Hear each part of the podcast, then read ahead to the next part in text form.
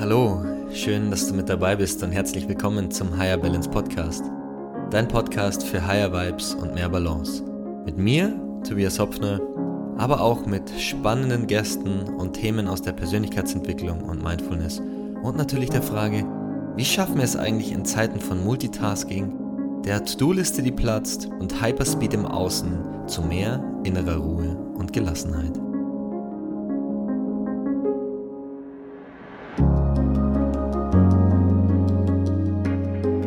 Herzlich willkommen zum dritten Teil der Biohacking-Serie. Heute mit der Frage: Morgens immer müde, abends immer prüde. Hat er nicht gesagt. Nein, morgens immer müde. Versuche das. Ich habe heute einen Tipp für dich, wie du gegen Müdigkeit ankämpfen kannst. Und damit kommen wir ein, zu einem sehr interessanten Teil des Biohackings, nämlich dem Licht. Ich habe ja schon gesagt, ich möchte anfangs erstmal bei den Basics bleiben. Ja, wir haben quasi erstmal eine allgemeine Definition gehabt, dann so ein bisschen, okay, ähm, der Geist ist auch schon, wenn wir den beeinflussen, ist auch schon Biohacking. Dann ging es ums Wasser, Kältetherapie und heute oder in dieser Folge soll es um das Thema Licht gehen. Und das Gute, bis jetzt brauchst du noch gar keine Supplements, du brauchst keine Geräte und du musst überhaupt kein Geld ausgeben, weil es gibt nämlich so viele Biohacks, die umsonst sind und die du einfach so überall und jederzeit machen kannst. Und deshalb möchte ich heute über Licht und vor allem die Auswirkungen von Licht sprechen und als Einstieg so grundsätzlich mal auf etwas eingehen, das sich der zirkadiane Rhythmus nennt. Ein Vorgang, der unseren Wach- und Schlafrhythmus bestimmt. Dabei spielt eben Licht eine ganz entscheidende Rolle. Es beeinflusst ähm, Melatonin, also unser Schlafhormon, und das Cortisol, unser Aktivierungshormon. Das Melatonin wird eben am Abend bei Dunkelheit ausgeschüttet und Cortisol am Morgen, wenn es hell wird. Und dazu aber gleich noch mehr. Ich würde ganz gern ja, was sowas angeht, da bin ich manchmal schon ein kleiner Nerd und erlaubt mir mal so einen ganz kleinen Abstecher oder Exkurs in die Physik. Ja, und vielleicht habt ihr schon mal euch gefragt oder vielleicht fragt ihr euch ja in dem Moment auch mal mit mir gemeinsam, was Licht eigentlich ist.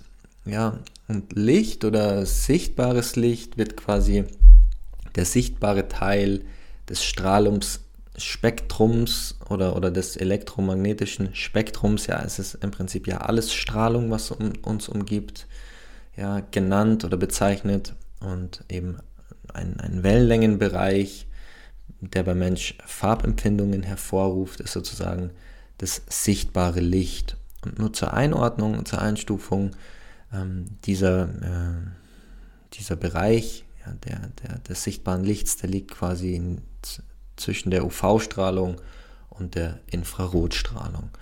Und also ist quasi nur so ein ganz kleiner Bereich des Spektrums an Strahlung ähm, für das menschliche Auge sichtbar und eben zu diesem Spektrum gehören alle Farben des Regenbogens. Kleiner Klopfer auf den Tisch, da hat sich mein Aura-Ring gerade gemeldet. Ja, passt auch äh, sehr gut in das Thema Biohacking. Vielleicht mache ich dazu auch mal eine extra Folge.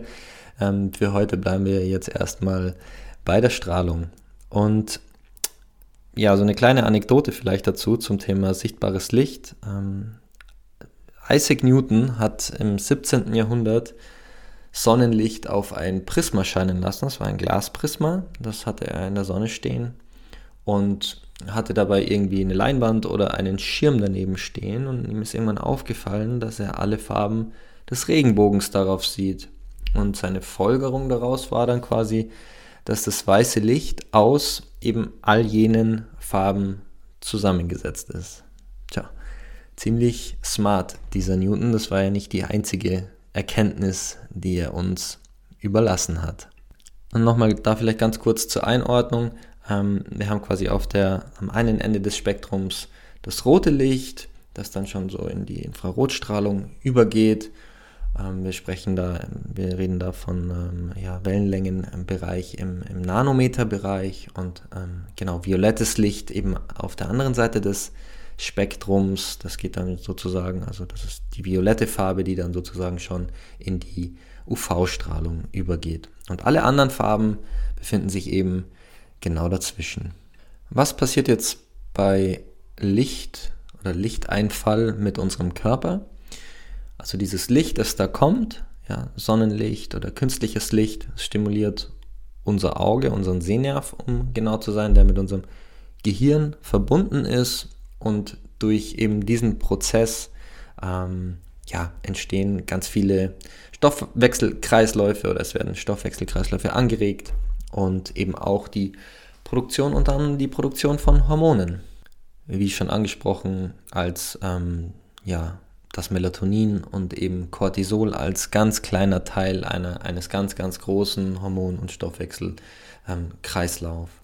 Ähm, und Licht ist also super wichtig für unsere, für die, für die natürliche Funktion des Körpers und zu wenig, ja, oder zu viel Licht, das klären wir auch gleich noch, kann eben zu einem Ungleichgewicht dieses, dieser Prozesse ähm, führen und dadurch eben unser Nervensystem und unseren Hormonhaushalt beeinflussen, eben positiv oder negativ.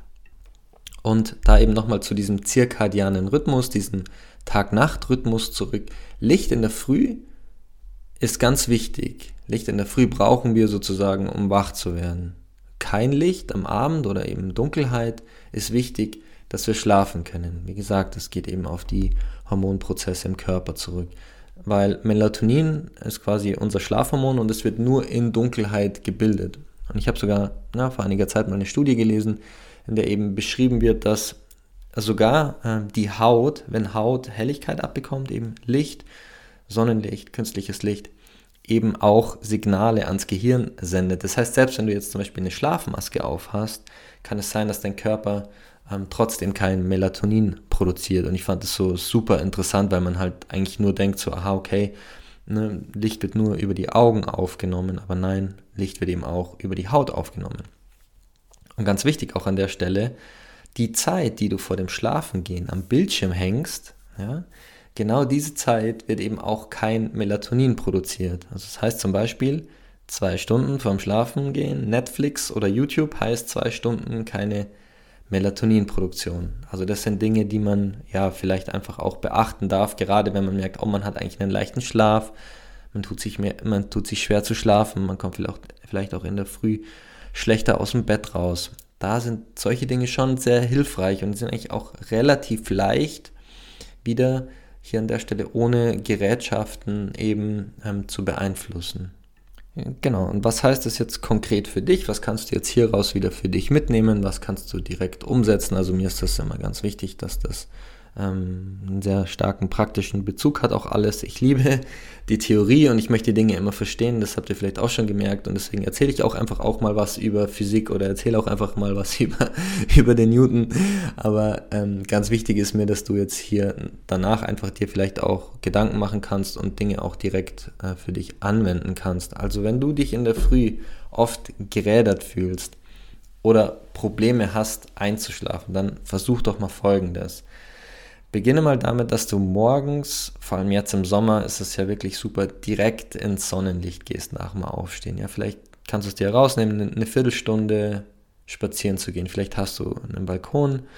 Wer den Luxus eines Balkons hat, ich habe ihn nicht, ähm, der darf gerne auf den Balkon gehen. Vielleicht hast du einen Garten, eine Terrasse. Vielleicht kannst du auch einfach eine Runde um den Block gehen, direkt nach dem aufstehen. Denn Sonne und jetzt gerade auch durch den Einfallswinkel, der jetzt gerade ist, durch dieses Licht, das kommt in der Früh, ja, fängt dein Körper eben an, Cortisol auszuschütten. Und Cortisol ist ganz wichtig. Das ist nichts Schlechtes.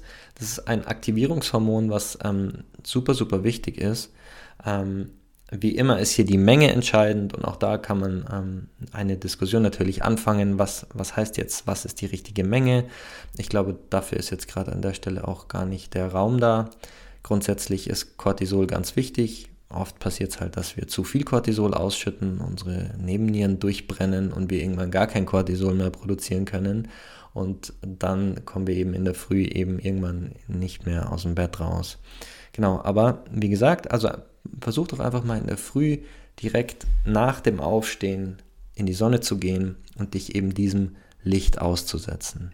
Und dann im gleichen Atemzug versuch doch mal abends die künstlichen Lichtquellen zu meiden. Und damit meine ich vor allem auch Bildschirme, Handybildschirm, Computerbildschirm, vor allem LED-Lichter, die sind nochmal, ähm, die haben auch nochmal eine ganz ähm, besonders nicht so gute Wirkung auf uns. Ähm, und, und versuch doch da irgendwie mal Schritt für Schritt so ein bisschen das einfach zu reduzieren. Das Ganze geht nicht von heute auf morgen, das weiß ich auch, aber vielleicht kannst du ja von zwei Stunden Bildschirmkonsum vorm Schlafengehen auf eine Stunde reduzieren. Vielleicht kannst du gewisse Bildschirmfilter schon einrichten.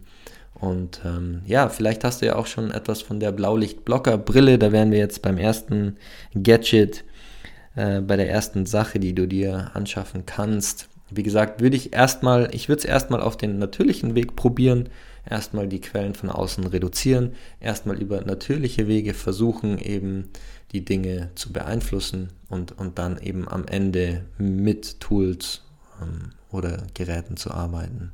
Also, eigentlich ganz einfach, in zwei Sätzen zusammengefasst, morgens ins Licht, abends in die Dunkelheit. Und ich glaube, wenn du das ein bisschen umsetzt für dich, dann wirst du relativ schnell merken, wie äh, stark deine Schlafqualität und äh, ja, damit am Ende auch deine Lebensqualität steigt. Genau. Ja, ich hoffe, ich konnte dir hier an dieser Stelle auch im dritten Teil zum Thema Biohacking wieder ein paar hilfreiche Insights und Tipps geben. Ich persönlich nutze tatsächlich seit Jahren eine Blaulichtblockerbrille abends. Ich persönlich versuche auch äh, zwei Stunden vorm Schlafen gehen, vom zu Bett gehen eben nicht mehr auf Bildschirme zu schauen. Meistens gelingt es mir auch. Und ähm, ich hoffe, das hat dich ein bisschen inspiriert, ähm, eben um auch vielleicht deine Schlafqualität zu optimieren. Und im, im, im Endeffekt wirst du da vielleicht dann auch leichter in der Früh aus dem Bett springen. Hab einen wunderbaren Tag oder einen wunderbaren Abend und wir sehen uns in der nächsten Folge.